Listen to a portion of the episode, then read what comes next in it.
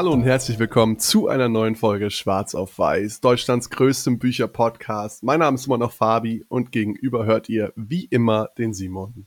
Und heute haben wir ein Buch mitgebracht für die treuen Hörer, für alle euch da draußen, damit ihr möglichst lange und gesund lebt, wenn das mal keine, kein Vorhaben ist. In dem Buch Outlive von Peter Attia geht es darum, wie man möglichst die vier großen apokalyptischen Reiter, die großen Krankheiten der modernen Gesellschaft umschifft, um nicht daran zugrunde zu gehen und vor allem auch in den letzten Jahren eures Lebens ein gutes Leben zu führen und nicht eben einfach nur von einem Krankenhausbesuch zum nächsten irgendwie zu tingeln. Und am allerwichtigsten, es geht darum, wieso ihr heute anfangen müsst und nicht warten dürft, bis ihr alt und schrumpelig seid. Genau, und jetzt fragt ihr euch vielleicht, was Simon da meint mit apokalyptischen Reitern. Da kommen wir gleich noch drauf zu sprechen, aber kurz umrissen sind das die vier größten Krankheiten, die wir kennen, die wir eigentlich auch dem Alter zuschreiben, nämlich natürlich Krebs, äh, Herzinfarkte, also Herz-Kreislauf-Erkrankungen, dann metabolische Erkrankungen des Stoffwechsels, also zum Beispiel Diabetes. Diabetes und Demenz. Und das sind so die vier großen Krankheiten, die unsere Zivilisation dahin raffen, unsere Lebensqualität im Alter natürlich massiv lindern, mindern und leider auch äh, riesige Kosten in unserem Gesundheitssystem verursachen. Was ihr dagegen tun könnt und um euer Risiko möglichst zu reduzieren, daran zu erkranken, darum soll es jetzt gehen. Aber vielleicht als wichtigstes erstmal zu starten, so ein bisschen aus welcher Ecke der Autor kommt. Das haben wir ein bisschen festgestellt, dass wir, glaube ich, davon mehr machen müssten, um ein bisschen auch einzuordnen, ähm, was hier auch hört, was auch die Meinung des Autors sind.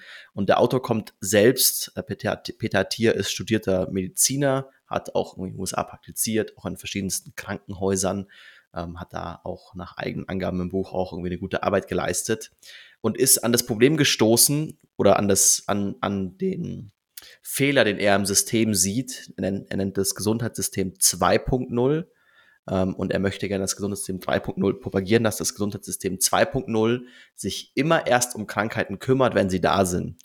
Weil davor gibt es von der Krankenkasse nicht groß irgendwie Prävention, nicht groß Geld. Auch hier wieder, wie oft, es ist ein amerikanisches Buch, da ist ein bisschen Unterschied auch zum deutschen System, wo okay, ihr habt auch irgendwie Präventionskurse, auch selbst da wird nicht genug gemacht ähm, weil man halt einfach sagt, okay, äh, du bist ja gesund und wenn du gesund bist, dann hast du nichts beim Arzt zu, zu suchen. Und halt, klar gibt es ein bisschen Vorsorgeuntersuchungen, aber das wird auch in so weitmaschig gemacht, dass man eigentlich Sachen gar nicht findet. Und das hat ihn frustriert und er hat gemerkt, okay, das will ich nicht mehr. Ich will nicht, dass meine Patienten am Ende zu mir kommen und ich ihnen immer erzählen muss, ich kann dir nicht mehr helfen. Ich kann dir Schmerzmittel geben so und das war's dann, weil du halt diese Krankheiten, also was wir angesprochen haben, Diabetes, äh, Krebs, Demenz, das weiß man mittlerweile, dass das Krankheiten sind, die sich Jahrzehnte, bevor sie als Krankheit auftreten, schon anfangen zu entwickeln. Also ein Diabetes 2, was dieses klassische Altersdiabetes, das hatten wir auch schon in verschiedensten Büchern, oder auch eine Demenz, das entwickelt sich über längere Zeit. Und deswegen sollte man vorher anfangen, bevor sich entwickelt, um entweder diese Entwicklung zu verlangsamen oder vielleicht die Krankheit sogar komplett vorzubeugen, was er dann eben Medizin 3.0 nennt, was den Leuten halt hilft, länger und gesünder zu leben. Und ein Einwand muss ich jetzt gleich mal vorwegnehmen.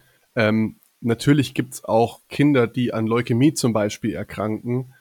Das heißt aber nicht, dass das die breite Masse sozusagen an Krebserkrankungen ist, die in diesem jungen Alter eben Menschen bekommen, sondern die große Masse der Krebserkrankungen zum Beispiel ist eben durch den Lebenswandel verursacht. Das heißt, wie viel ihr euch bewegt, wie viel Alkohol ihr trinkt, wie viel ihr raucht, was ihr eurem Körper an Schlaf gebt und, und, und, und. Da gibt es so viele Faktoren, die dann Einfluss drauf haben im Normalfall und worüber ihr eben dann auch steuern könnt, wie hoch euer Risiko letztendlich ist, an Krebs zu erkranken oder an anderen dieser äh, vier Horsemen Diseases, wie der Autor sie nennt. Und ähm, wie Simon gerade auch schon gesagt hat, Prävention wird noch viel, viel zu wenig gemacht. Das sieht man an einem einfachen äh, Beispiel nehmen wir jetzt nämlich mal Diabetes raus. Wie stellt der Arzt fest, ob der Patient Diabetes hat? Er misst einen bestimmten Wert äh, im Blut, über den er dann feststellt, okay, der, der Patient hat Diabetes oder der Patient hat kein Diabetes. Und entsprechend dann, wenn der Patient Diabetes hat, wird er behandelt. Und das ist aber einfach ein willkürlich festgelegter Wert. Also ich glaube irgendwie so um, um also der, ich weiß nicht mehr, was, wie der Wert genau heißt, aber ob, der, der, der Grenzwert war 6. So, und wenn du 6,1 hast, hast du Diabetes und wenn du 5,9 hast, hast du kein Diabetes. So. Aber es ist halt nicht so schwarz-weiß in der Medizin leider und man hätte halt vieles tun können, um zu verhindern, dass der Patient überhaupt auf diesen Wert kommt. Aber das ist halt der Punkt, dass, das ist halt der Punkt, dass ihr sagt, okay, ihr seid dann noch nicht krank genug, um quasi in dem System irgendwie halt eine Reaktion zu bekommen, eben dann halt vom Arzt irgendwie Gegenmaßnahmen. Aber ihr seid vielleicht schon so krank oder jetzt eben beim Beispiel Diabetes, weil das am einfachsten ist zum Erklären und da auch am sagen wir mal so, bei vielen anderen Krankheiten, bei Krebs ist auch viel den, den äh, genetische Disposition davor mit dabei, aber gerade Diabetes ist was, wo sich viele Leute wirklich einfach reinfressen. Gerade ins Diabetes 2, was im Alter kommt, hatten wir schon in verschiedensten Büchern, auch in dem Glukosetrick, ähm, was man dagegen auch machen kann, was speziell irgendwie halt das Diabetes angeht. Aber genau diesen Wert, vielleicht macht es Sinn, nicht zu sagen bei sechs, sondern vielleicht bei zwei schon zu intervenieren und sagen, hey, du musst jetzt was machen, damit du gar nicht so weit kommst, dass es dir dann schlecht geht. Ähm, und auch diese Werte, die dann ausgesucht werden, gehen halt von einem gesellschaftlichen Mittelmaß aus. Sagt man, okay, gut, du bist halt gesünder als 80 Prozent der Gesellschaft. Ja, okay, gut. Aber wenn die ganze Gesellschaft, das hat auch wieder hier so, hatten wir auch schon verschiedenste Bücher, die das beschreiben, äh, Thinking Fast and Slow zum Beispiel auch, wenn die gesamte Gesellschaft ähm, jetzt quasi kränker ist, dann bist du in dieser kränkeren Gesellschaft in den oberen 80 Prozent vielleicht trotzdem kranker, als du sein solltest. Also dieses, auch dieses statistische quasi von anderen abhängig zu machen, heißt, wenn quasi die Gesamtgesellschaft zum Beispiel in den USA sehr übergewichtig ist, dann bist du halt vielleicht mit 10, 15, 20 Kilo drüber gar nicht mal so das Problem. Dann sagen die, ey, du bist, du bist nicht schlimm genug, wir haben viel schlimmere Probleme, um die wir uns kümmern müssen. Äh, geh, die, geh du mal wieder zurück und kümmere dich selbst um dein Leben. Also auch da ist so ein bisschen dieses, dieser harte Grenzwert, etwas, wo man sagt, okay, da könnte man vielleicht das aufweichen, schon vorher sagen, wir greifen da mal ein und helfen oder quasi kommen mit Prävention. Bevor wir jetzt gleich darauf eingehen, wie die Krankheiten an sich entstehen oder was so die potenziellen Auslöser sind und dann anschließend, was wir zur Prävention tun können, möchte ich noch kurz einen Gedanken loswerden, der auch aus dem Buch stammt. Und zwar, ähm, es ist wahnsinnig schwierig, Dinge zu erforschen, was so, solche langen Zeiträume angeht. Das heißt, wenn wir jetzt sagen, okay, äh, über 20, 30 Jahre bildet sich so ein Krebs. Es gibt quasi keine Studien, die so eine lange Laufzeit haben, beziehungsweise aussagekräftige Ergebnisse auch liefern, weil, da kommen wir nämlich auch noch dazu, bestimmte Studientyp, ne, das nennt sich dann eine, ich glaube, endemiologische Studie oder so, mhm. ja, korrigiere mich gerne, das ja, heißt quasi, es wird einfach eine Bevölkerungsgruppe ausgewählt, die kriegen einen Fragebogen, den sie ja jeden Monat ausfüllen, was hast du am Montag gegessen, was hast du vor zwei Wochen gegessen zum Beispiel und dann beantworten die das halt einfach. Und wie ihr euch vorstellen könnt, also ich weiß nicht mal, was ich gestern Morgen gegessen habe, so weiß ich das auch nicht einen Monat rückwärts. Das heißt, die Aussagekraft solcher Studien ist relativ gering leider. Und ähm, das heißt, wir reden hier immer eigentlich mehr oder weniger von Indizien, die dafür sprechen, dass A oder B wahrscheinlicher ist, sag ich jetzt mal so. Also es ist wirklich mit einem Grain of Salt zu nehmen. Wir haben leider keine belastbaren Studien zu dem Thema, weil es einfach schwierig ist zu erforschen. Und das heißt, es ist so ein bisschen aus der Erfahrung von dem Autor entstammt, diese Handlungsanweisungen, beziehungsweise aus der Studienlage, die halt da ist, entlehnt. Hm. Müsst ihr euch auch überlegen, jetzt haben wir zum Beispiel, wenn wir sagen, wir haben jetzt eine Ernährungsstudie, dann kommt halt, okay, du musst irgendwie einen Monat lang deine, dein Essen hauptsächlich Karotten essen, weil wir testen wollen, was, wie das auf dich wirkt vielleicht bist du dann nicht ganz ehrlich, wenn du doch bei McDonalds warst. So, ist, ach komm, hatte ich doch so mega Bock auf einen Burger, komm, aber ich schreib's nicht rein, das merkt schon keiner. Aber das verzerrt natürlich dann das Studienbild. Das ist halt das Problem. Der Mensch ist sehr schwer zu studieren, weil auch, wenn, egal was du ihn dann quasi incentivierst, dann kommt vielleicht eine Gegenreaktion, eine Überreaktion im Sinn von, ja, okay, schreib mal auf, was du jeden Tag isst. Dann schreibst du vermutlich, oder in diesem Studienzeitraum, weil du dich beobachtet fühlst, isst du vielleicht gesünder, als du normalerweise essen würdest dann ist die Studie wieder verzerrt in dem Vergleich zu, ah, okay, selbst gesunde Menschen äh, haben einen hohen Blutzuckerwert oder so oder gesund essende Menschen, weil du vielleicht sonst schlecht isst, aber halt dich dann in der Studie nicht blamieren willst und so weiter. Also das ein bisschen, es ist, ist ein Problem, aber es gibt auch in dem Buch, es gibt drei, vier große Dinge, die ihr auf jeden Fall mitnehmen werdet. Äh, und da ist so der Punkt, die sind eigentlich unbestritten. Da gibt es viele, viele Studien außenrum, äh, die das quasi vorbeugen können. Jetzt vielleicht als allererstes, weil wir schon beim Diabetes waren, würde ich sagen, lass uns auf die Altersdiabetes eingehen als Thema. Ähm, vielleicht noch mal ganz kurz, was ist das Ganze? Ihr, wenn ihr, ihr habt die anderen Folgen noch nicht gehört, dann erstens schämt euch und abonnieren und so weiter und andere, alle anderen Folgen nachhören. Aber eine Altersdiabetes gibt zwei Formen von Diabetes. Diabetes Typ 1, mit der seid ihr geboren. Diabetes Typ 2, das könnt ihr im Laufe des Lebens entwickeln. Ähm, das entwickelt sich aus einer sogenannten Insulinresistenz, was vor allem dadurch kommt, dass euer Blutzuckerspiegel, wenn ihr jetzt beim YouTube-Video seid, seht ihr mich wieder gestikulieren, der Blutzuckerspiegel im Laufe des Tages halt hoch und runter knallt, weil wir ihn eigentlich, weil wir sehr schlecht essen, weil gerade viele Kohlenhydrate in unserem Essen sind. Das heißt quasi, wir essen etwas mit viel Kohlenhydrate, dann knallt der Blutzuckerspiegel nach oben wegen Zucker. Also auch Brot ist am Ende Zucker im Körper. Was erstmal was Gutes ist, weil wir wollen ja schnelle Energie, aber da wir die halt nicht brauchen, weil wir im Laptop hocken und so weiter, ähm, kommt dann der Körper und sagt, uh, ich bin in einem gefährlichen Bereich, ich muss das runterregulieren. Dann kommt Insulin rein, das, dann knallt, kommt ihr wieder so ein Tal, das ist dann das Nachmittagstief, was ihr nach dem Mittagessen habt, nach dem heftigen, wo ihr wieder nach einem Schokoriegel esst und so weiter und so fort. Ihr seid den ganzen Tag hoch und runter und wenn ihr das halt fünf Jahre macht und wenn ihr 20 seid oder 30, ist das eigentlich kein Problem. Die Sache ist, das macht ihr aber keine fünf Jahre und keine zehn Jahre, weil ihr euch Sachen angewöhnt, dass ihr genauso esst und das halt für 50 Jahre macht, für 30, 40, 50, 60, 70 Jahre. Und irgendwann kann der Körper nicht mehr reagieren, weil er langsamer reagiert, weil er sogenannt insulinresistent wird, dass quasi dieser Blutzuckerspiegel dauerhaft erhöht ist. Und dann habt ihr eine Typ 2 Diabetes, auch oft die Altersdiabetes genannt. Und das ist halt vor allem deswegen wichtig, weil gezeigt werden kann, dass diese Typ-2-Diabetes ein Vorbote für vor allem zwei Krankheiten ist. Ist sowohl ein Vorbote für die Demenz oder quasi alle geistigen Krankheiten, weil der Körper einfach nicht mehr gut äh, nennt es, oder metabolisieren kann, glaube ich, ist der Fachbegriff. Ähm, und auch noch ähm, für Krebserkrankungen. Auch da, dass der Körper quasi nicht gut reagieren kann, ist auch ganz einfach zu erklären, weil sowohl das im Hirn mit der Demenz quasi, es geht darum, dass da kommen wir gleich noch mehr dazu, aber quasi euch um die Hirnregionen rum so kleiner, so milchiger Schleier irgendwie sich bildet, der eigentlich abgearbeitet werden muss. Und das gleiche auch bei dem Krebs auch, dass halt irgendwie der Krebs sich entwickelt und eigentlich das Immunsystem reagieren muss.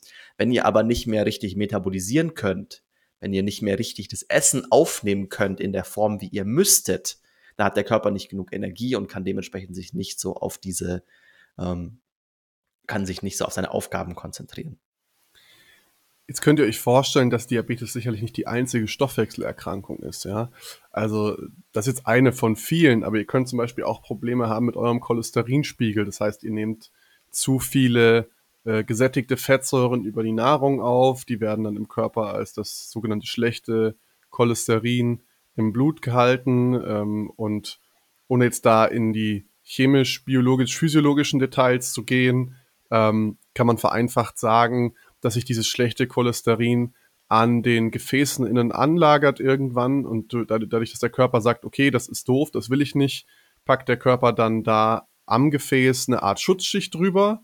Das ist dieser Plaque, der sich dann bildet, mehr oder weniger in euren Arterien. Und wenn sich dieser Plaque dann löst, dann kann es eben zu einem Schlaganfall oder Herzinfarkt kommen.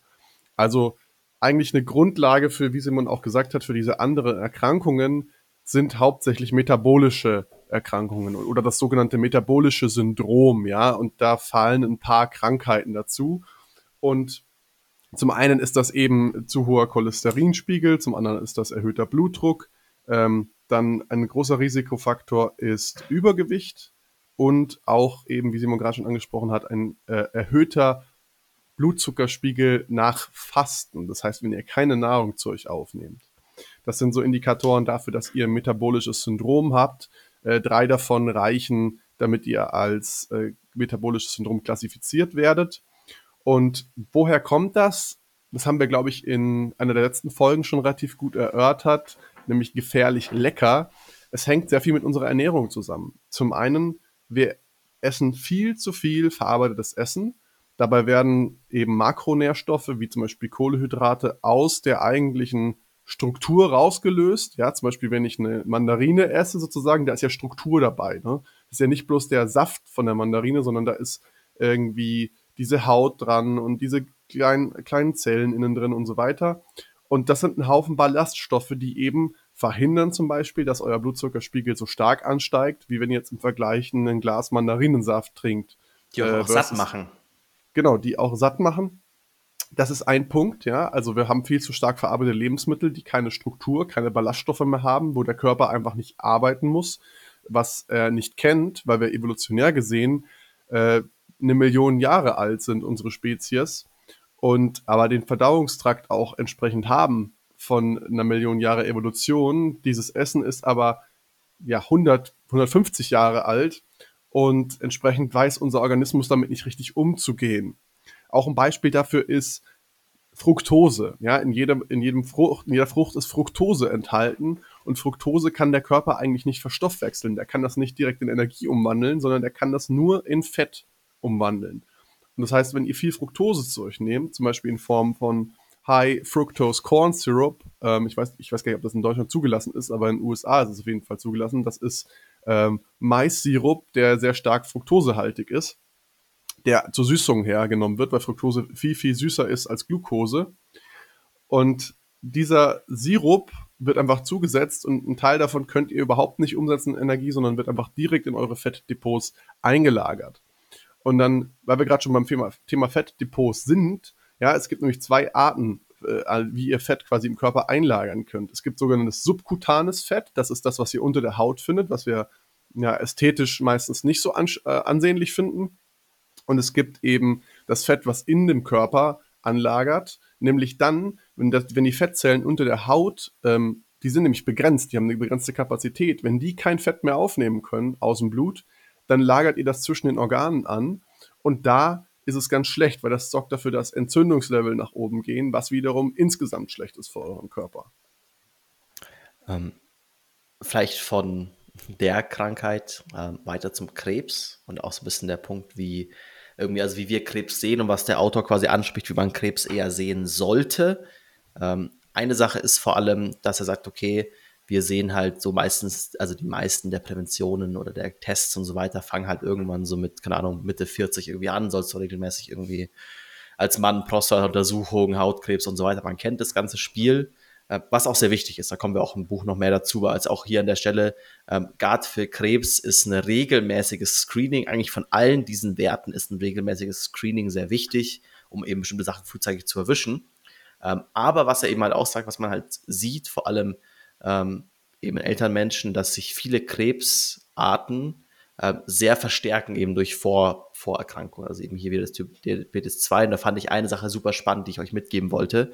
Und zwar, es gibt den so einen deutschen, ähm, ich mag kein Physiker, es war ein deutscher Physiologist, der Otto Warburg, der hat 1920 entdeckt, dass Krebszellen sehr viel mehr Glucose aufnehmen, sehr viel hungriger nach Glucose sind, als es normale Zellen sind.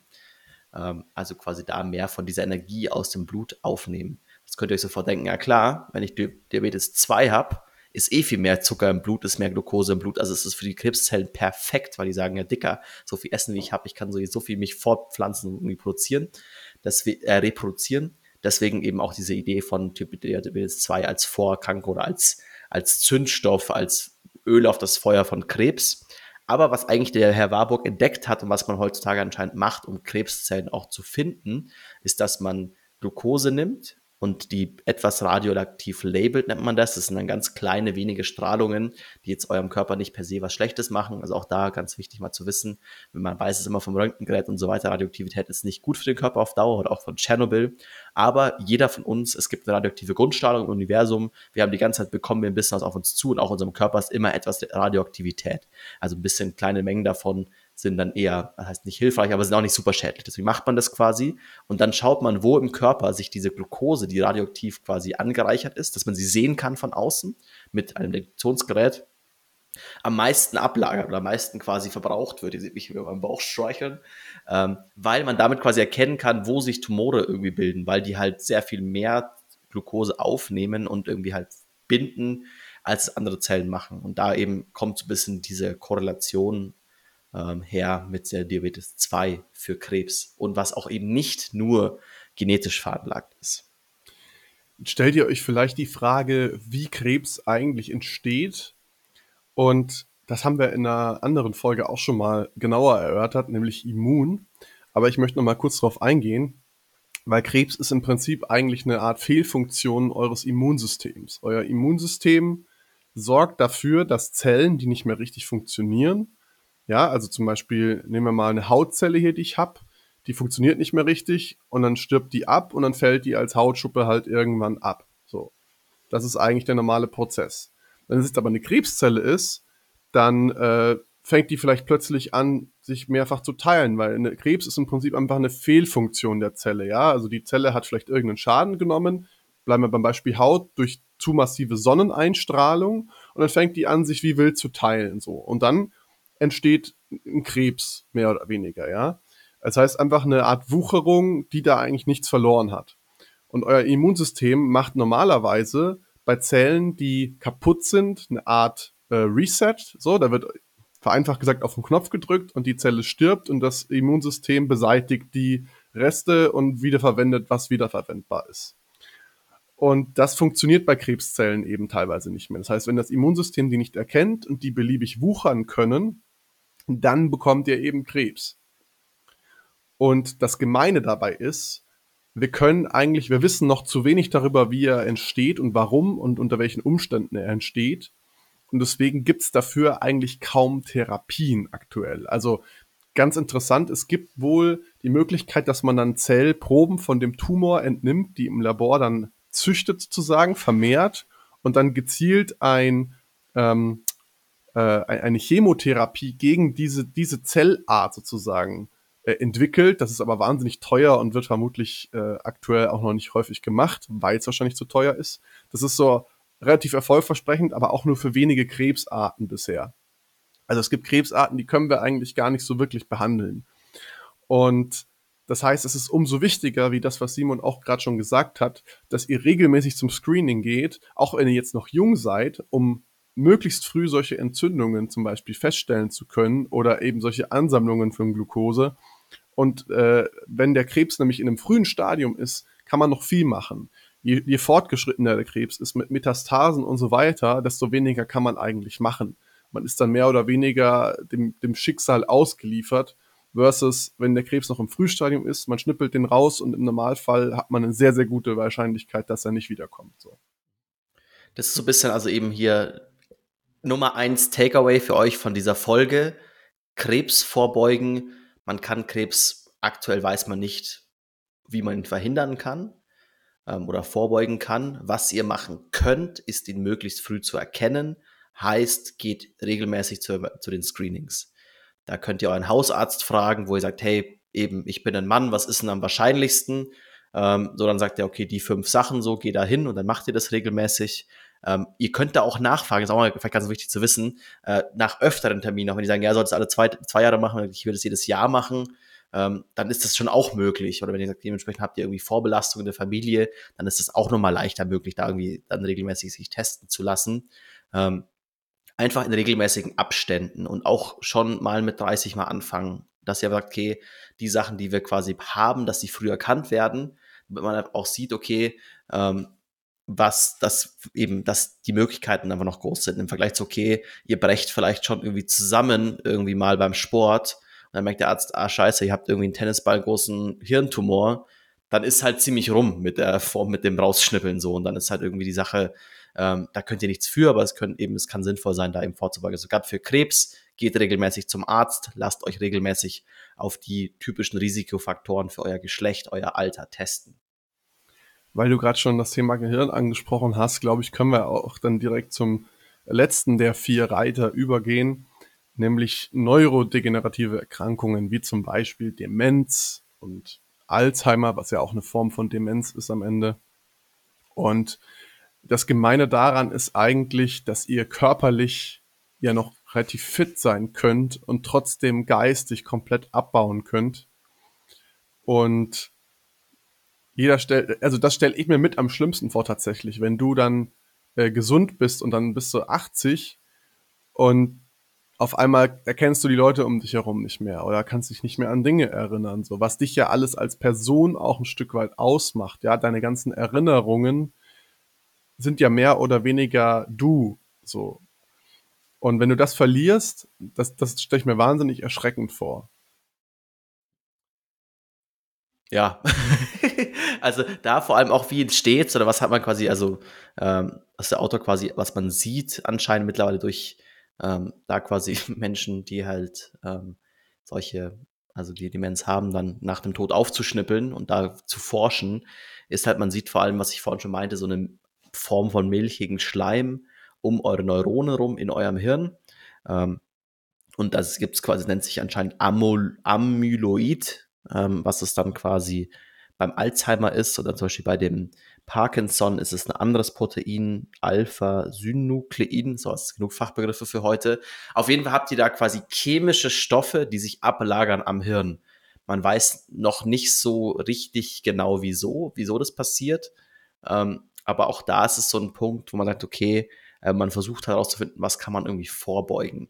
Also es ist so ein bisschen ein Ding, es ist nicht so, dass ihr quasi Hirnzellen verliert, oder dass man irgendwie sagt, okay, keine Ahnung, der Boxer hat zu oft auf den Kopf bekommen und deswegen hat er irgendwann Alzheimer.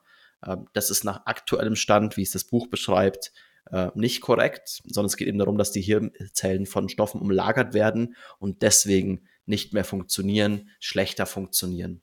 Auch da, ich habe nicht mehr im Kopf, ich glaube, im Buch wird nicht beschrieben, dass es einen Vorsorgetest gibt, dass man sagen könnte, man kann das quasi testen, dieses Protein. Oder? Ich glaube, ich glaube, es gab keinen. Man kann, keinen man kann auf für. ein bestimmtes Gen testen in seiner DNA, was eine deutlich höhere Wahrscheinlichkeit an Alzheimer zu erkranken ähm, bedeuten würde. Mhm. Aber abgesehen davon kann man darauf nicht wirklich testen. Nee, habe mhm. ich auch so im Kopf. Ja. Ähm, aber was man weiß, ist, oder was man sieht, dass der, dass diese, dieses Material im Hirn ähm, quasi durch Schlaf im Schlaf eigentlich aufgeräumt wird.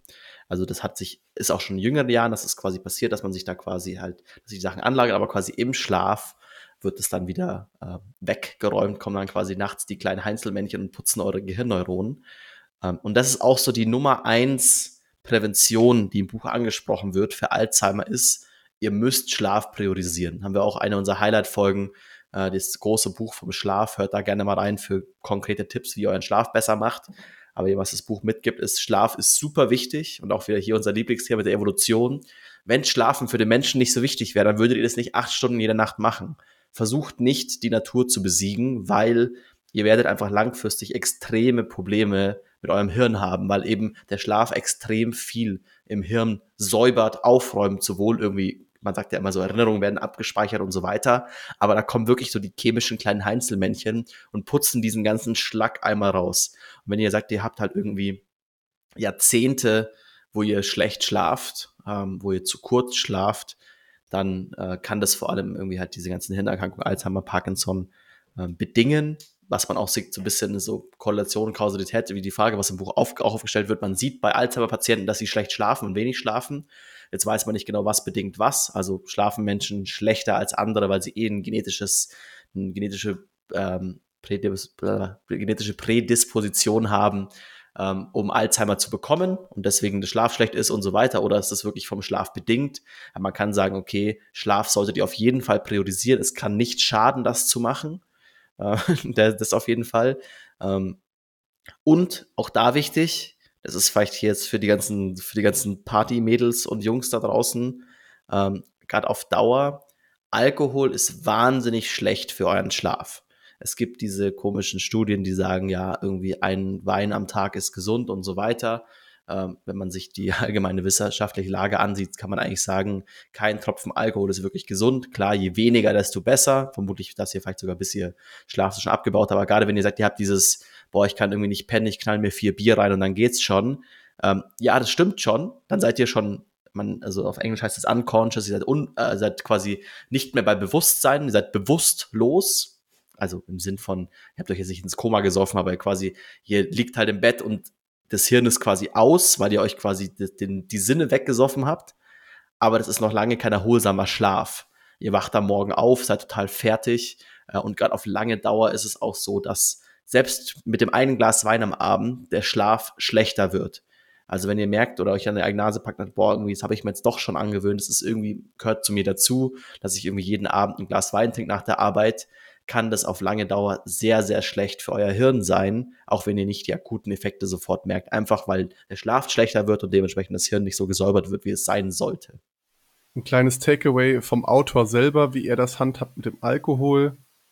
Er selbst trinkt nie mehr als zwei Gläser, äh, also kleine Gläser Wein, 0,1 und empfiehlt auch quasi über eine Woche nicht mehr als sieben kleine Gläser zu trinken. Also müsst ihr das in Äquivalente umrechnen, falls ihr Biertrinker seid, wahrscheinlich zwei 0,3er Bierchen oder so an einem Abend, ähm, wo er feststellt, dass sein Schlaf zumindest dadurch noch nicht so stark beeinträchtigt wird. Mhm.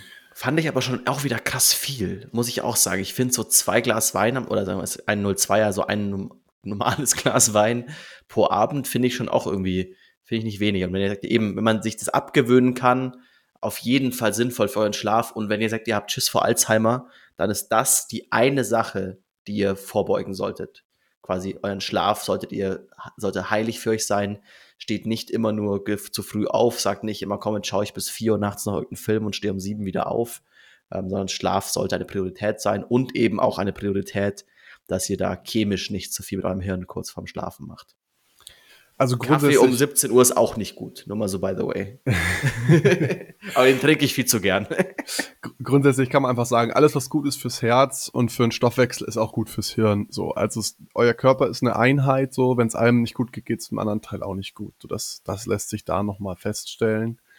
Jetzt haben wir sehr sehr lang über die Krankheiten an sich gesprochen. Jetzt lass uns doch mal rübergehen zu den Lösungsansätzen, ja und unser Gesundheitssystem 3.0 bietet fünf, fünf große Punkte, wo man ansetzen kann.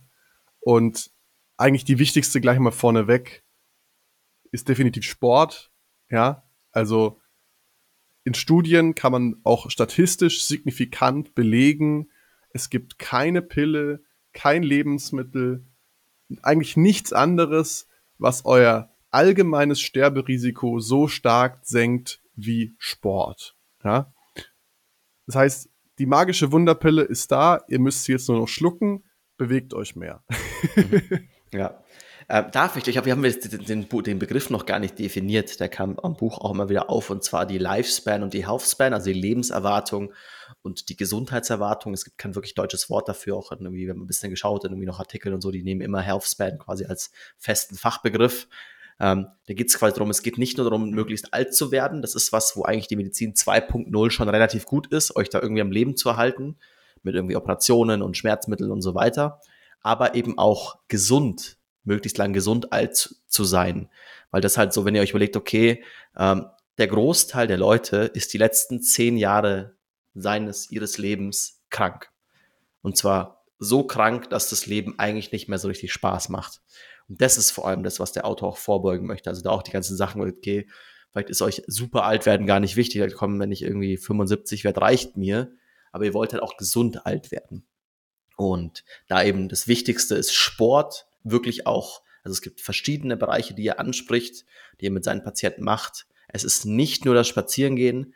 Ähm, ihr solltet ähm, sowohl Cardio-Training machen als auch Muskeltraining. Ähm, zu den einzelnen Sachen, wieso sinnvoll ist, jetzt in ein paar Minuten vielleicht mal mit dem Cardio-Training anfangen.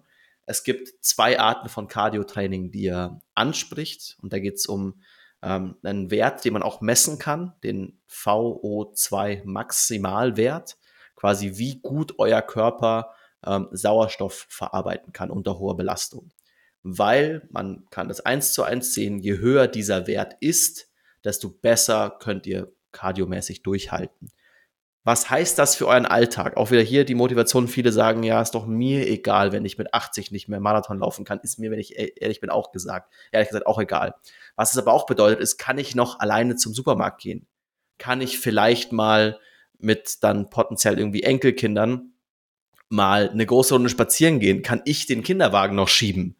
So mit 80. Um das geht's. Und das sind die Sachen, auf die wir hinarbeiten. Also auch mit diesen ganzen Punkten irgendwie und da mit diesem VO2 Max sieht man das halt. Äh, und da gibt's eben zwei Arten von Training. Einmal das leichte Training, was euch in dieser ähm, Zone 2 halten soll. So ein bisschen anstrengend, aber ihr könnt noch euch unterhalten dazwischen. Das ist so die einfachste Metrik, wenn man das quasi ohne irgendwie Messgeräte messen kann. Okay, ihr seid irgendwie ähm, mit dem Fahrrad unterwegs, seid joggen, was auch immer eure Cardioübung ist und könnt euch noch das unterhalten. Ist so, das ist so ein Herzfrequenzbereich von 130, 140 Schlägen pro Minute ungefähr. Und ihr könnt euch noch unterhalten, dann seid ihr, seid ihr ganz gut. Also es ist schon anstrengend so, aber ihr könnt noch quatschen. Also euer Hirn ist nicht voll fokussiert auf, oh, nicht hinfallen, weil alles ist so anstrengend und nicht irgendwie durchziehen. Ähm, dann seid ihr in einem guten Bereich für diesen, äh, in dieser Phase 2 Cardio, diesem, äh, um das zu trainieren. Er empfiehlt das Ganze dann viermal die Woche, ungefähr eine halbe Stunde, schon relativ viel äh, Zeitinvest ist. Ähm, und dann empfiehlt er zusätzlich dazu noch dieses äh, VVO2 Max Training. Das ist im Prinzip eine Art Intervalltraining. Das heißt, ihr habt immer ähm, ein paar Minuten langsam, also zum Beispiel, wenn ihr auf dem Laufband seid, ihr geht und dann habt ihr drei Minuten Gas, so auf einem Level, dass ihr wirklich die drei Minuten gerade so durchhaltet, mehr oder weniger. Und dann geht ihr wieder drei Minuten. Also bis eure Heartrate, bis eure, eure Herzfrequenz wieder quasi auf dem Basiswert ist. Der ist wahrscheinlich so bei 90 bis 100, wenn ihr geht. Also Zone 1 wäre das. Ihr könnt euch locker währenddessen unterhalten und habt auch noch einen Kopf, irgendwie quasi ganze Sätze, sinnvolle Sätze zu bilden. Und bei VO2 Max seid ihr wirklich einfach nur am Pumpen. Äh, Lunge, Lunge knallt und äh, brennt vielleicht auch ein bisschen, weil ihr das nicht mehr gewohnt seid, das zu machen. Ich meine, statistisch gesehen, irgendwie 80 Prozent der Menschen über 30 sprinten nie wieder in ihrem Leben. So, das muss man sich mal vorstellen. Also das ja. ist, das ist so absurd. Und äh, dafür ist eben dieses Zone, äh, dieses VO2 Max Training da, dass ihr quasi eure Peak-Belastung auch mal ähm, trainiert und unter Peak-Belastung weiter trainiert.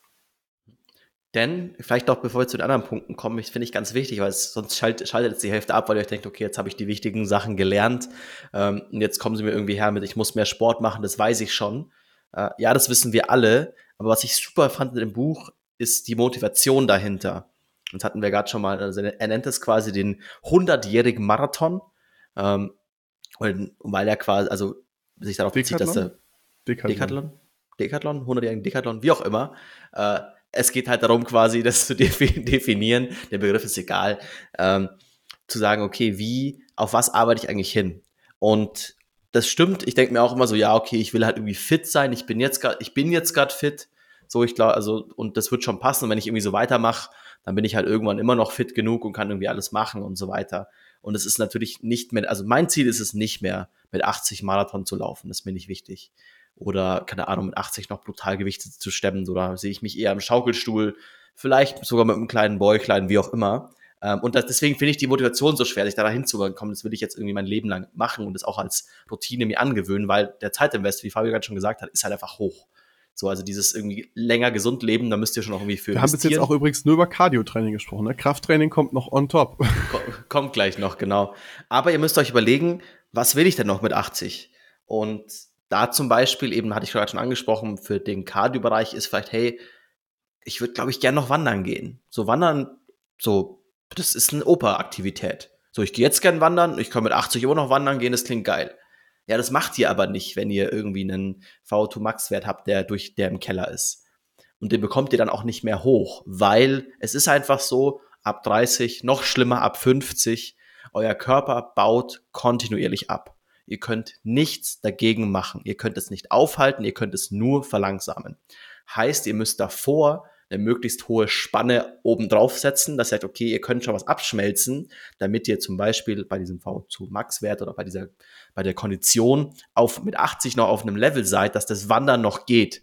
Ihr werdet eh kein Marathon mehr laufen. Das ist einfach sehr unrealistisch. Es gibt ein paar Ausnahmen immer, ähm, aber ihr müsst dementsprechend davor bauen. Und das gleiche auch, hey, um mir dann gleich aufs Krafttraining zu kommen, ähm, vielleicht wollt ihr mit 80 noch eure Enkelkinder vom Boden hochheben können, wenn dann irgendwie die Tochter, der Sohn Kinder hat, dann wäre das doch schön, da irgendwie halt mit denen zu spielen, die hochzuheben. Was bedeutet das? Das bedeutet, was hat ein Kind? Fünf Kilo, keine Ahnung.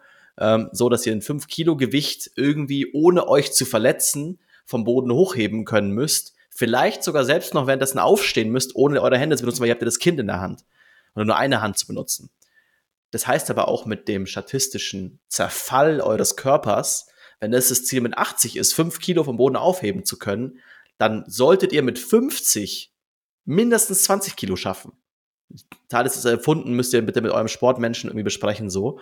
Aber das sollte man sich im Kopf behalten. Und das finde ich auch eine, ich finde es eine super Motivation. Das war was, wo mich das Buch so angeregt hat, sich mal hinzusetzen und okay, was ist denn mein Ziel? Was will ich denn alles noch können? Und dementsprechend sagen, okay, was muss ich denn zehn Jahre vorher können? In welchem Gewichtsbereich, damit ich quasi für diesen Muskelverlust, für diesen Konditionsverlust auch schon mit einrechne, dass das passieren wird. Das gleiche gilt eigentlich auch für Kraft, weil mit einer der häufigsten Todesursachen sind Stürze bei älteren Menschen. Und das liegt oft darin, dass die Leute instabil sind, zum Beispiel auf einem Bein zu stehen. Und was dafür verantwortlich ist, ist eben nicht Ausdauer, sondern Kraft. Ja, ihr müsst die Kraft haben, quasi euch auszubalancieren, auf einem Bein zu stehen und vielleicht eine Treppe hochzugehen. Und das Gemeine ist eben, dass wir im Alter von 80 ungefähr 40 Prozent weniger Muskelmasse überhaupt haben, als wenn wir 30 sind. Und das heißt, das gleiche gilt hier auch. Ja? Ihr müsst mehr Muskelmasse haben, damit ihr langsamer quasi abbaut im Alter immer noch die Sachen machen könnt, die ihr machen wollt. Und noch krasser ist es, was ähm, Power angeht. Also Power ist quasi Kraft mal Geschwindigkeit, so mehr oder weniger. Das heißt, gerade wenn ihr euch dann wenn ihr dann stolpert, wenn ihr stürzt, dass ihr euch abfangen könnt. Und das heißt, ihr müsst eben auch Krafttraining betreiben, in welcher Form auch immer, aber ihr müsst zusätzlich zu eurem Konditionstraining auch Krafttraining betreiben, um diese Muskelmasse zu erhalten oder aufzubauen. Jetzt in jungen Jahren in unserem Fall, wir können noch aufbauen, sage ich mal. Ich glaube, ab 50 wird das schwieriger, ja, nicht unmöglich, aber schwieriger. Ähm, zum Beispiel mein Opa, der ist damals mit 60, hat er angefangen, sich im Fitnessstudio angemeldet und 20 Kilo abgenommen. So. Das geht, ja. Aber es wäre für ihn vielleicht besser gewesen, wenn er das früher gemacht hätte, als erst mit 60. So, ja. Also Auslöser war bei ihm halt ein Schlaganfall dann in dem Fall. So.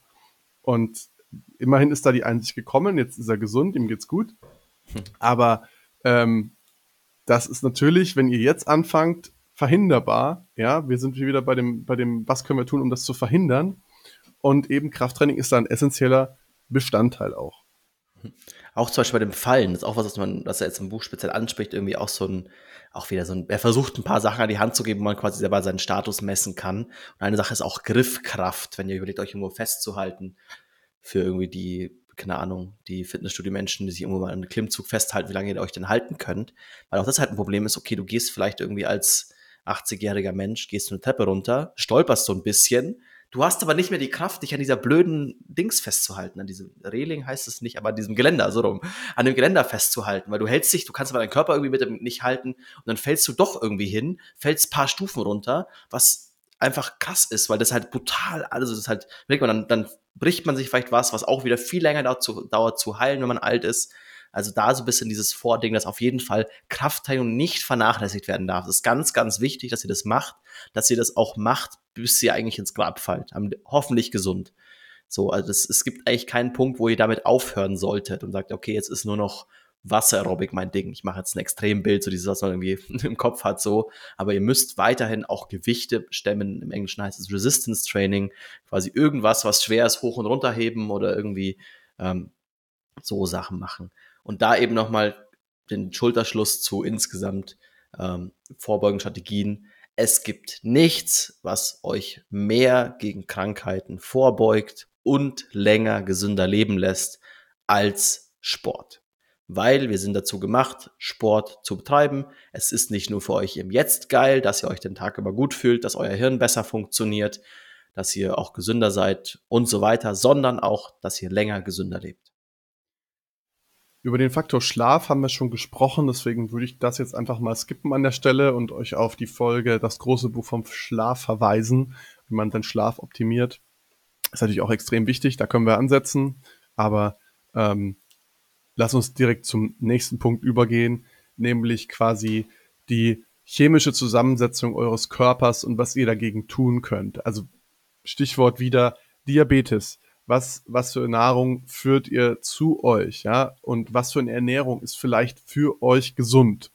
Und ein ganz wichtiges Tool erstmal, um zu gucken, wie reagiert mein Körper auf bestimmte Lebensmittel, ist ein sogenannter Continuous Glucose Monitor, ja. Das ist ein kleines Messgerät, was bei euch am Arm angebracht wird, was dann kontinuierlich euren Blutzuckerspiegel misst.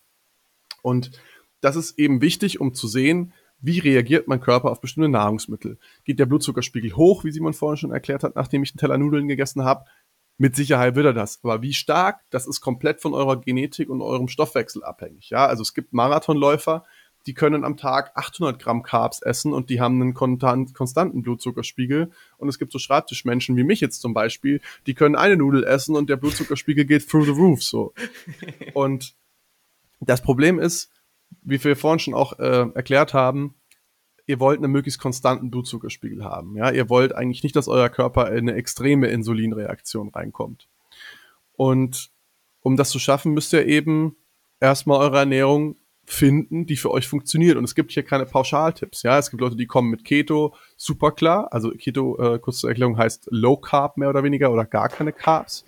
Das heißt, ihr ernährt euch hauptsächlich von Fleisch und äh, Fisch und zum Beispiel Avocados und Nüssen und, und Fetten und vielleicht noch ein bisschen Gemüse, wenn ihr Glück habt, äh, je nachdem.